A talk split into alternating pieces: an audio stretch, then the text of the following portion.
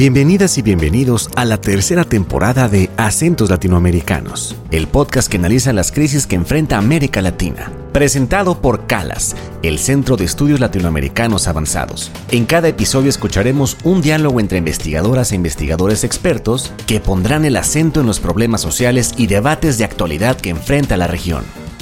Hola, bienvenidas y bienvenidos a un nuevo episodio del podcast de Calas Acentos Latinoamericanos. Yo soy Carlos Alberto Navarrete, antropólogo social e investigador postdoctoral del Calas en la Universidad de Guadalajara. Y el día de hoy vamos a retomar estas pláticas sobre eh, la producción horizontal de conocimiento. Eh, para quienes apenas nos escuchan y están adentrándose en las temáticas, la producción horizontal de conocimiento consiste en hacer uso de las múltiples voces durante el proceso investigativo. Sabemos que las subjetividades y las experiencias de cada quien son parte fundamental en, el proceso de construcción de conocimiento y lo que busca la producción horizontal de conocimiento es escuchar todas esas voces ¿no? de una manera horizontal para poder eh, generar conocimiento al alcance de todas y todos. Para discutir sobre esta temática, invitamos a una investigadora y un investigador, miembros de la Red Horizontal de Conocimiento, a este episodio de los acentos latinoamericanos. Eh, hola, em, yo soy la Negra Lugones, mi nombre en los documentos es María Gabriela y trabajo en la Universidad Nacional de Córdoba como docente e investigadora. Me he formado allí y en el programa de posgrado del Museo Nacional de la Universidad Federal de Río de Janeiro. ¿Qué tal? Qué gusto estar aquí. Mi nombre es Mario de Leo Winkler, soy doctor en astrofísica y tengo un postdoctorado en divulgación de la ciencia. Eh, actualmente estoy en la Universidad Autónoma Metropolitana como director de comunicación del conocimiento. Vamos a iniciar con la charla y me gustaría preguntarle tanto a la negra como a Mario de Leo ¿Cómo ha sido su acercamiento con la propuesta metodológica de la horizontalidad? Mi acercamiento con la propuesta metodológica de la horizontalidad se da de forma natural, creo yo, porque llevo 21 años haciendo divulgación de la ciencia desde mis estudios de licenciatura. Y bueno, hacíamos muchas actividades para la, ciudadanía en general, pero de pronto eh, se me puso creo yo, en un lugar incómodo en el sentido de, bueno, verdaderamente estamos haciendo lo que quiere la ciudadanía escuchar y cómo quiere participar y después incidíamos en comunidades de grupos vulnerables, subrepresentados, algunas eh, comunidades que no eran necesariamente urbanas. Y la pregunta era si lo estábamos haciendo de la forma adecuada y si estábamos atendiendo pues, sus requisitos. Entonces ahí giró eh, eh, mi, forma de hacer la divulgación y empezamos a, pues sí, ahora sí a dialogar con estas comunidades para hacerlas copartícipes, entender desde dónde había un interés para que llegase las ciencias y las humanidades a sus comunidades, pero también eh, cuáles eran las temáticas que les preocupaban, que querían discutir, qué tipo de actividades requerían y cómo podían insertarse todas las generaciones en estas eh, en estas actividades. Entonces, bueno, eh, yo en particular he trabajado con eh, jóvenes en conflicto con la ley, la comunidad sorda, grupos socioeconómicamente vulnerables. Y esta metodología horizontal justamente pues ayuda a escucharnos, a entendernos, a tener bases comunes y poder visibilizar qué cosas tenemos que modificar para poder llegar incidir de una forma más horizontal eh, y también acoplarnos justamente a, las necesidades comunitarias. ¿no? Entonces, eh, ese ha sido el acercamiento que he tenido recientemente. Bueno, haciendo memoria compartida y, como siempre, ¿no? pensando a partir de, de, las interpelaciones que nos hacen, se podría decir que por un lado eh, comencé a partir de, un conjunto de prácticas de pesquisa etnográfica en las que exploré tanto documentalmente como en los tribunales de la ciudad de Córdoba, Argentina, determinadas actuaciones eh, del Poder Judicial. Y en esa búsqueda es que no tenía, no podría colocar, que recién ahora podría colocar bajo la rúbrica de eh, una práctica eh, horizontal, em, puse en, el centro del trabajo de campo antropológico un conjunto de acciones eh, dialógicas, es decir, una conversación eh, con las administradoras judiciales en las que no solo intenté escucharlas en el sentido fuerte, sino también que fue compartir con ellas eh, mis hipótesis, mis interpretaciones, ser de alguna manera en cada conversación editada por esas eh, administradoras eh, con las cuales trabajara para la tesis doctoral, por ejemplo.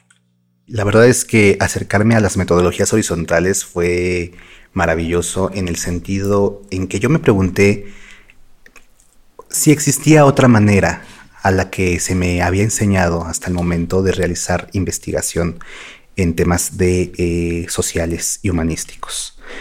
Cuando decido ingresar a la maestría, eh, de hecho, acaba de estar muy reciente la edición del primer libro que, coordinó en ese momento Sara Corona y Olaf Kalmayer En Diálogo, ¿no? Y al leer ese libro de verdad se me abrió otro panorama para poder realizar la investigación, sobre todo tomando en cuenta de que en los procesos de salud, enfermedad, atención, es necesario un diálogo, ¿no? Desde las múltiples voces, escuchar las múltiples voces, sobre todo porque yo considero que mi experiencia con las metodologías horizontales de investigación ha sido la puerta para poder entrar de una manera más fácil, más humana a las vidas de aquellas personas que nos dejan entrar, ¿no? Sin embargo, vimos diferentes posturas, diferentes acercamientos, ¿no? Y sí me gustaría que ustedes me dijeran si consideran que es necesaria la horizontalidad en las instituciones y por qué. Bueno, sobre la horizontalidad en las instituciones como una necesidad, digamos, las instituciones están requeridas a hacer su trabajo y estamos viendo formas de que dentro de ese requisito esté instaurada la, horizontalidad.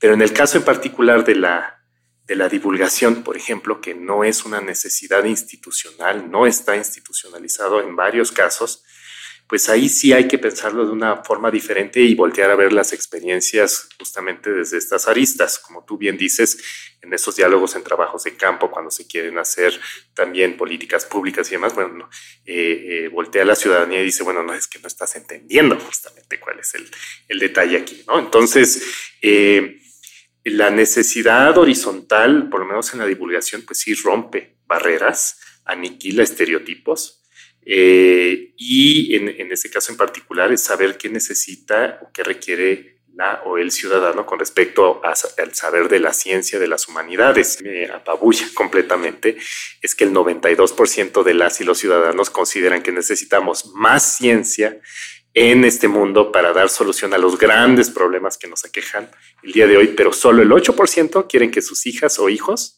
sean quienes se dediquen a, como científicas y científicos a resolver estos problemas. Entonces hay una gran brecha en, en, sensibilizar con respecto a los beneficios que trae el conocimiento y también qué soluciones quiere ver la ciudadanía que les proponga la ciencia en común acuerdo y que además recolecte los saberes de las comunidades.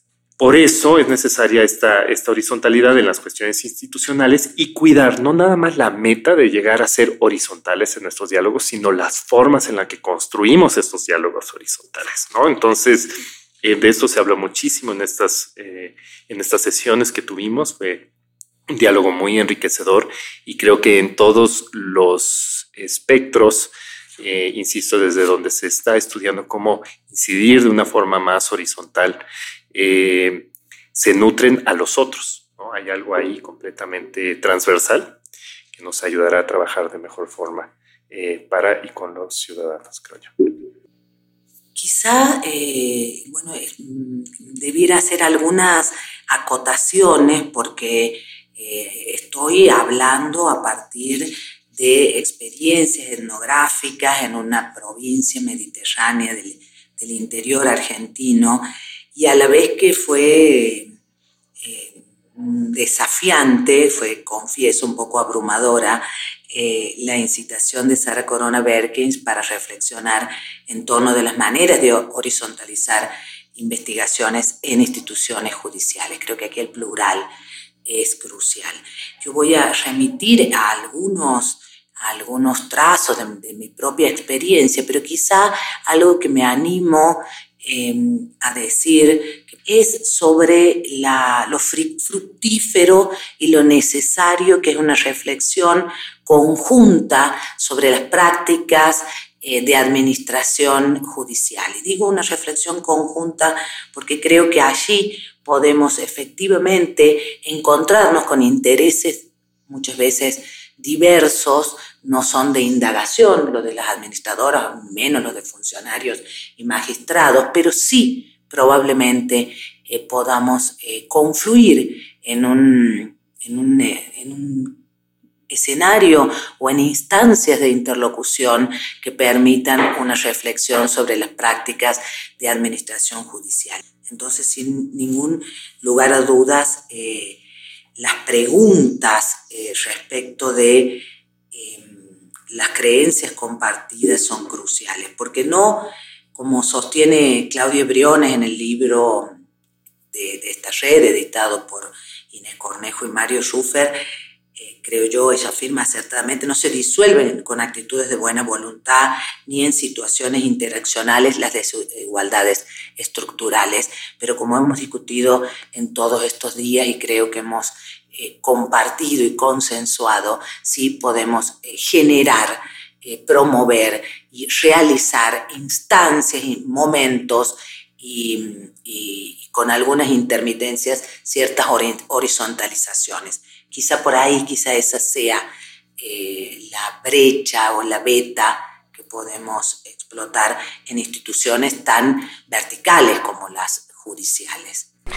Eh, retomo esto que mencionas, Negra, ¿no? Sobre, sí, es una necesidad en muchas de las ocasiones, ¿no? Sobre todo en el caso de la práctica médica, que es lo que yo investigo, ¿no? Pues la propia institución médica ha sido una institución vertical desde que se creó como tal, ¿no? La biomedicina. Y de verdad yo considero que la horizontalidad no es necesaria únicamente, sino que en realidad se debe poner en práctica en los procesos médicos. Sobre todo porque mm, desafortunadamente eh, muchas veces no se toma en cuenta todo el conjunto que implica el hecho de que una persona tenga que tener acceso a la salud, ¿no? Por lo general la institución médica nada más se enfoca a la parte biomédica, valga la redundancia, ¿no? Y deja a un lado todos los factores bio y digo, perdón, psicosociales de, de, la enfermedad y desde luego también los socioculturales, ¿no? Entonces, en ese sentido, si no hay una eh, apertura ¿no? a la horizontalidad desde la propia disciplina médica, los procesos de salud van a seguir siendo ineficientes e inoperantes. Vamos ahora a un breve corte y regresamos en un instante para poner el acento en los debates sobre las crisis de las culturas institucionales y la producción horizontal del conocimiento.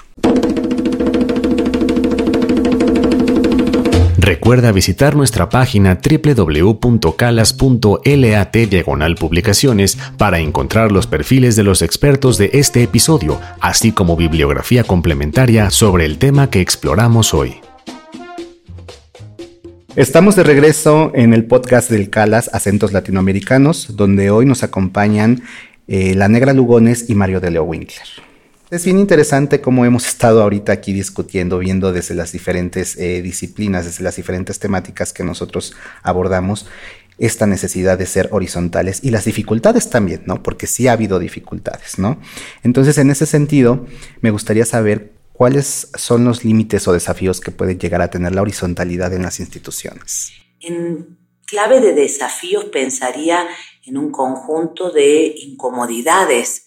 Eh, en las que debemos colocarnos en lugar de intentar huirles respecto de eh, lo que genera en términos de dilemas también políticos, epistémicos y éticos trabajar en, instituciones verticales de raigambre colonial y, y moderna, provocando, generando, buscando instaurar eh, instancias que horizontalicen y por otra parte los desafíos de los que eh, tiene mucho más trayecto de trabajo Mario de Leo de horizontalizar los productos, sean estos podcasts o los textos eh, que producimos en clave de empezar a usar eh, lenguas francas que nos acerquen y que nos, nos conviertan en interlocutores de gentes que eh, vienen de otros espacios, que no se acercarían a lecturas de expertos o especialistas o que no les interesa literalmente eh, un tipo particular de género como es el paper, etcétera, etcétera. Y respecto de los límites, hay algo que también creo que atraviesa eh, nuestras indagaciones y nuestras actuaciones y prácticas, tiene que ver con algo que me desvela en los últimos años y es el continuo avance de la contractualización de las relaciones de investigación, enmarcadas y financiadas por universidades públicas o por organismos gubernamentales. El escenario en nuestra región parece signado por regímenes de productividad y de evaluación constantes, por una protocolización de las exigencias éticas, por la imposición de concepciones reduccionistas sobre la utilidad de los conocimientos que se producen eh, científicos, y más allá de políticas que son más fácilmente denunciables de desfinanciación eh, por distintos gobiernos latinoamericanos y por la imposición que ya está mucho más tematizada de competitividades neoliberales, me parece crucial que pensemos como un límite, como un corset para la horizontalidad, ese tipo de contractualismo que en definitiva vuelve a, a, proteger más en todo caso a la institución financiadora o a la universidad con los seguros que son exigibles y no a quienes están buscando, a quienes estamos buscando horizontalizar la producción de conocimientos. Bueno, estos límites y desafíos son varios, pero eh, bueno, eh, recupero lo que dice la negra Lugones y lo que hablas tú, Carlos Alberto. O sea, hay una, hay prácticas anquilosadas. Y estas prácticas están dentro de la protocol, eh, protocolinización académico y administrativo, ¿no? Entonces, desde la academia estamos, no nada más los administrativos, los académicos estamos completamente con los protocolos, ¿no? Y también lo está el sector médico, como tú dices, ¿no? Y entonces hay que seguir toda una serie de eh, cuestiones eh, que ocupan mucho tiempo, que ocupan además un rastro de papel increíble y que no, que no ayudan justamente a horizontalizar los procesos. Eh, lo que menciona la negra Lugones también sobre los tiempos es extraordinariamente importante porque los tiempos de eh, eh, lo que sean convocatorias y de instituciones federales y los tiempos de publicación y los tiempos de la universidad y de evaluación y de ahí con los diálogos con la ciudadanía están completamente dispares y la horizontalidad sí lleva su tiempo y de vez en cuando se siente elitista para quien tiene ese tiempo contra estas temporalidades de todas las otras instituciones, el poder establecer estos diálogos en estos márgenes eh, de días, meses y años eh, que, nos permite la, burocracia y, todos los protocolos. Eh, yo creo que uno de los principales desafíos que tenemos, al menos en la construcción de la salud, la justicia y, y la divulgación de la ciencia es que mientras aquellos que realizan esas prácticas eh, sigan creyendo que son los únicos detentores del conocimiento y constructores de ese conocimiento, no va a haber la oportunidad de que la horizontalidad pueda establecerse en esos espacios. ¿No? Entonces, se necesita cambiar completamente todo un chip, ¿no? Y eso sabemos que va a ser complicado porque pues, son instituciones que han funcionado así históricamente, ¿no? Desde hace mucho tiempo, ¿no? Pero yo creo que el desafío mayor es esa parte porque en cada uno de nuestros espacios, ¿no? De, de investigación, las prácticas que se llevan a cabo desde esos espacios, ¿no? En realidad no permiten que exista una construcción de conocimiento horizontal. Para cerrar esta discusión, eh, quisiera saber ¿no? y reflexionar con ustedes qué soluciones puede dar la práctica horizontal a problemas institucionales. Bueno, eh, eh, da muchas soluciones utilizar la práctica horizontal a problemas, por lo menos desde el punto de vista de divulgación de la ciencia, es articularnos más con la ciudadanía, verdaderamente saber qué es lo que quieren saber de las ciencias, dejar entrever eh, que en conjunto podemos buscar soluciones utilizando también eh, saberes desde las comunidades, generar afinidades con, con, la ciudadanía que no siempre confía en las y los científicos y en los humanistas, un acercamiento más, que también sepan en qué se utilizan los recursos federales, que es lo que nos pagan a nosotros en las universidades públicas en beneficio de la humanidad. Y eh, dentro de la academia, dejar entrever que esto tiene resultados, que no hay que minimizar, porque suele ser bastante minimizado estos ejercicios dentro de la academia. Eh, la academia considera que uno llega, dice a la ciudadanía lo que requiere y esa es una verdad absoluta cuando no lo es. Y estas prácticas nos, nos permitirán justamente Em, trabajar más, eh, no sé cómo decirlo, valorizar el trabajo de, la academia, valorizar los conocimientos ciudadanos, valorizar que todos salimos ganando con eh, diálogos que nos ponen en em, conocimiento de las necesidades y las experiencias de él o la otra. Y yo creo que el único em, lo único malo que puede salir de esto es que cada vez em, que los tiempos se vuelvan un poquito más largos, pero que siempre tengamos resultados más horizontales. Bueno, voy a hacer la otra cara de la luna, de Leo ya se ha ocupado de la, de la luminosa, me parece que la cara no tan brillante de eh, las apuestas de, por horizontalizar tanto nuestras indagaciones como las relaciones que trabamos, mantenemos sociales para la construcción de conocimiento socialmente relevante, eh, es la de que se tratan de trabajos sin garantía. Es decir, eh, empezamos a, a trabajar y a andar caminos que vamos abriendo mientras los vamos transitando.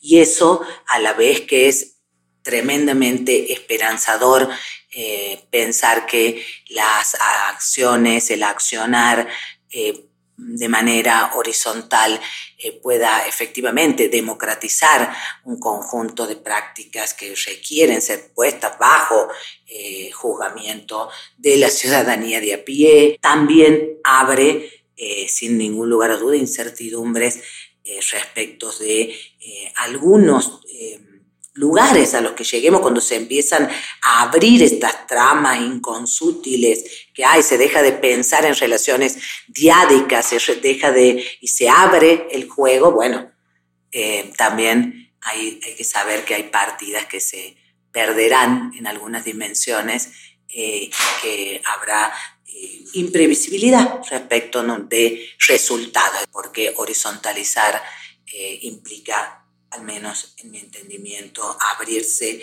a eh, admitir que hay, bueno, vulnerabilidades eh, compartidas, ponderaciones eh, muy complejas, márgenes de maniobra variables, establecer todo el tiempo cuáles son los cercos de lo intolerable éticamente o qué no entra, cuál es el coto vedado en una política de pesquisa donde decimos, bueno, a tal o cuales agencias y agentes no vamos a acompañar y a otros vamos a intentar eh, subsidiar, es decir, abre eh, cuestiones controvertidas y, que, son a veces eh, lanzarse medio que sin red.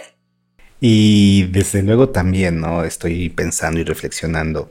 Yo considero que la horizontalidad puede ayudar a reducir los procesos de desigualdad, ¿no? De una manera muy impresionante.